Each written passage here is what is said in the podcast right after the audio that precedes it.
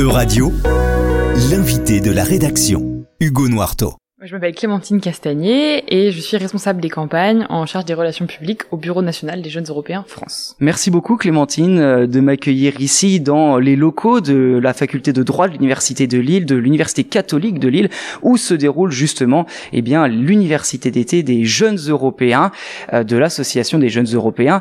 Alors justement, les jeunes européens, c'est aussi un événement assez particulier, le retour des campus.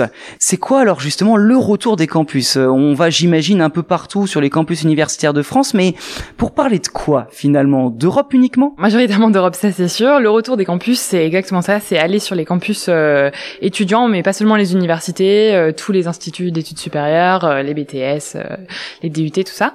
Et en fait, on, on va donc on est une équipe de deux pour les campagnes. Nietzsche, c'est le co-gérant de ce projet, et qui est aussi au bureau national. Et euh, on organise avec les sections locales des jeunes européens des événements dans les différents endroits où on va donc d'éducation euh, supérieure. Et on, organise des événements qui vont avoir pour but de sensibiliser euh, des gens qui ne sont qu'on considère nous non sensibilisés, donc euh, qui ont fait des études qui n'ont pas de rapport avec euh, les sciences sociales, avec l'Europe, avec sciences politiques ou de droit.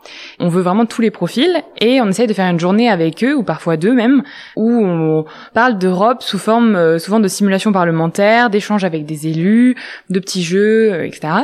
Et euh, on a fait une dizaine de simulations parlementaires euh, dans des établissements supérieurs en France. ça s'est vraiment super bien passé. Les sections locales se sont vachement investies et je pense que ça a apporté ses fruits. Ça a sensibilisé pas mal de jeunes. Quand vous allez voir justement ces jeunes qui ne sont pas sensibilisés ou ces étudiants qui ne connaissent pas forcément, qui donc sont la cible hein, que vous visez très clairement, vous leur dites quoi? Vous leur dites juste, hey, vous connaissez l'Europe ça vous intéresse ou est-ce qu'on s'y prend d'une autre manière pour essayer d'attirer euh, ces personnes un peu éloignées de l'Europe? Une journée typique, ça va être en effet déjà euh, en amont, on va parler de l'amont peut-être un peu, c'est les sections locales qui en effet s'investissent beaucoup parce qu'elles connaissent le tissu associatif local et euh, pour nous c'est très important en fait d'être en accord avec disons les acteurs euh, de l'université, de l'établissement supérieur dans lequel on est, parce qu'en fait il faut euh, utiliser les ressources qui sont à nos dispositions, et donc euh, en fonction de ce qu'on a, on va s'adapter, disons. Et une journée typique, ça va être le matin, on va arriver, on prend connaissance avec donc nos participants, on, on a eu des simulations à 30 et des simulations à 200, donc c'était vraiment très varié. On va les introduire un petit peu aux jeunes européens déjà, qu'est-ce que c'est les jeunes européens, qu'est-ce qu'on fait là, euh, qui on est. Ensuite, euh, comment ça fonctionne, un peu tout ça, parce que généralement ils arrivent sans aucune connaissance. Et donc le but, c'est de leur expliquer, bah voilà, le Parlement européen, c'est ce qu'on va simuler aujourd'hui, ça marche comme ça, il y a ces acteurs-ci, etc., etc. Et quand on a fini tout ça, on commence la simulation. Donc généralement ça c'est en fin de matinée et donc on leur soumet un texte euh, législatif bon qui est euh, souvent inspiré des textes réels mais qui n'est qui est réduit quoi, qui n'est pas réel non plus. Ils vont être mis en groupe politique et ils vont se mettre dans la peau du, euh, du, du décideur politique qu'on leur a attribué. Donc par exemple, ils pouvaient tomber sur les Verts. Alors il faut qu'ils aient donc une, une conduite adaptée à ce parti, ou alors identité et démocratie. Et euh, en fonction, donc ils se réunissent en groupe, ils discutent, ils font des amendements. Tout ça sera ensuite euh, débattu et revoté en plénière. Ça, effectivement, c'est pour la simulation parlementaire. Ça a l'air non pas lourd, mais assez important en termes de temps et euh, d'engagement pour les personnes qui euh, seraient euh, qui seraient d'accord pour entre guillemets être sensibilisées à la question européenne via votre action.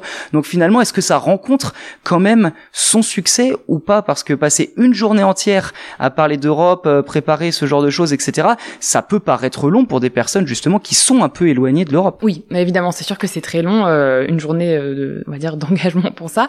Après, souvent, on arrive à faire valoir une des grandes qualités des jeunes européens, c'est l'éducation par les pairs. Les jeunes Européens euh, font beaucoup ça de par euh, nos interventions dans les écoles, dans les centres pénitentiaires, dans plein de choses. Et euh, éduquer par les pairs, ça veut dire aussi utiliser des méthodes qui sont beaucoup plus ludiques et pédagogiques en fait que de l'apprentissage on va dire un petit peu plus scolaire avec dans une classe quoi et les gens se prennent au jeu et en fait quand on a le même âge que souvent ou à peu près que on discute qu'on n'est pas là pour on est là pour rigoler aussi parce que sinon ça sert à rien de venir. Et donc euh, ça, rencontre vraiment un, grand succès. Et à chaque fois les gens en plus euh, ont souvent adhéré On a eu quelques personnes à chaque fois, à chaque simulation, qui ont adhéré et qui sont aujourd'hui notamment à l'université d'été. Et c'est comme un succès, vraiment. Quand on voit ça, on se dit, bah c'est super sympa.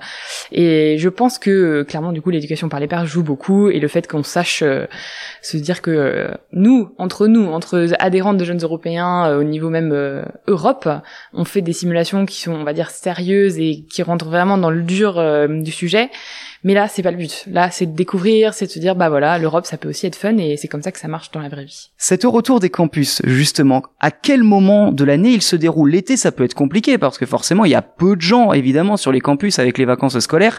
Euh, à la rentrée, peut-être aux alentours de septembre, c'est peut-être davantage propice. Mais également, combien de, de villes euh, vous euh, visitez ou euh, est-ce que c'est en fonction des sections locales ou est-ce que même quand il n'y a pas de section locale, la section peut se déplacer un petit peu, faire quelques kilomètres pour aller à la rencontre de, de certains jeunes. Originellement, le projet Retour des campus, il a été pensé pour répondre à un besoin qu'on avait comme équipe du bureau national. On voulait faire un grand projet euh, pour euh, la conférence sur le futur de l'Europe. Euh, la présidence française du Conseil de l'Union et la présidentielle. Et en fait, il nous fallait un petit peu un projet euh, package, on va dire, on allait tout mettre dedans. Et on s'est dit, euh, nous, les gens qu'on veut sensibiliser à ça, le public qu'on veut faire réagir, c'est les étudiants. Du coup, d'où est né le, retour des campus, d'aller sur les, les lieux d'éducation supérieure. Il faut dire qu'on s'est vraiment adapté à notre tissu associatif, donc à nos sections locales. Et se déplacer de quelques kilomètres, c'est pas un souci, mais généralement on n'a pas créé de simulation de journée comme ça de retour des campus là où il n'y avait pas de section locale parce que euh, juste on peut pas le créer tout seul et on peut pas s'implanter là où euh, nous ne sommes pas. En fait, c'est pas c'est pas facile à faire et euh, surtout ça nous assure pas du tout que ça se passe bien et que au final ce soit ce soit sympa. Donc on a fait en fait depuis janvier 2022, on a lancé nos simulations jusqu'à en effet le début de l'été et euh, l'été, on va dire que c'est notre pause estivale. Et euh, de septembre à décembre 2022, il y a notre euh, seconde phase, on va dire, qui va se mettre en route. Est-ce que ça se poursuivra en 2023 et les années précédentes? Est-ce que vous avez déjà une visibilité pour l'avenir ou est-ce que c'est quelque chose peut-être qui est circonscrit effectivement à l'année 2022 uniquement?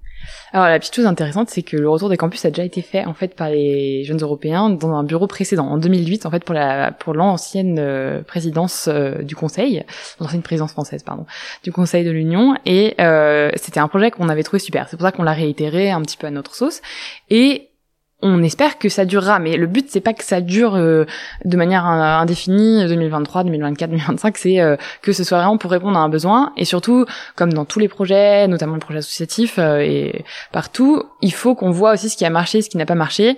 Et je pense que on a de la marge pour s'améliorer et c'est un projet qui est extrêmement chronophage, qui est énergivore pour les organisateurs, pour nous qui nous déplaçons, parce que ça veut dire aller de Brest à Nice en passant par Strasbourg, quoi. Donc c'est vraiment très très loin.